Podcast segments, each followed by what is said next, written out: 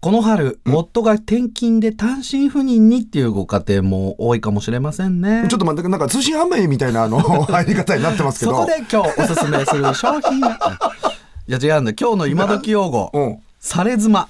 され妻。大島さんわかるこれ。され妻。うん。され妻。あ、されずと妻が合体してるひょっとして。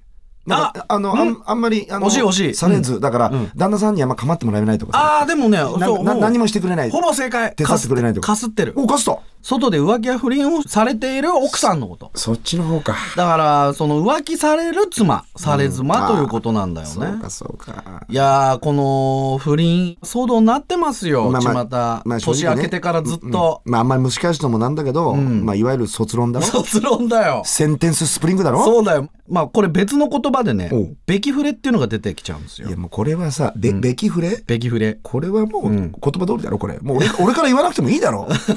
それはよ。そうですね。うんまあ、ヤグルなんていう言葉もああね、この番組でも紹介しましたけれども、いはい。べきフレ、ゲスフレなんていうふうにも言われたりするんですゲよス触れとも言うの。ゲスフレ。ああ、もう完全にじゃああの二人でしょそうよ。ああ。あああの二人はもうね、ロマンスが有り余ってんだ。ロマンスが有り余ってるから。まあまあでも結果としては両成敗ってことで。まだうまいね、どうも。そういうことですよ。ね、うま いね、どう思って。なんだよ、おだから前。され妻の反対で、えー、と例えば出張している間に奥さんに不倫されることはされを、というふうにね旦那さんがされをというふうおにー言われたりもするんだってサレオ・イグレシアスなんて言ってね。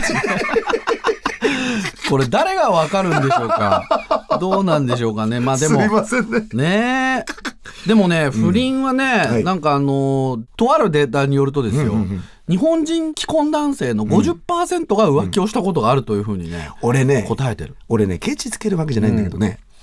ちょっと見えで言ってるとこもないかあーなんかあー見えで言う。見えでさ見えで言う世代いるかな、いや、俺ね、かみさん以外にもな、少しはモテるモんだぞ、テるんだぞとみたい なさ、妙なね、見え張るやつってね、かわいい。かわいいな。いると思うんだよ、これ。 うんいるかもねだら悪意じゃなくてね、んささやかな虚栄心そうでねか。うん。どっからが浮気かもよくわかんないしね。そうそうそうそう。だって手繋いだだけで激怒する女の子とかいるだろいや、まあ確かにな。うんまあそれは、手繋いだら怒るんじゃない、もう飯一緒に食ったらもう、クーみたいなあーさ。まあそうだ。それはパンねパンパンパンみたいなな。激おこぷんぷん丸。 というわけで今日の今時用語は、され妻。意味は浮気や不倫をされている奥さんのことでした。うん、ご用心。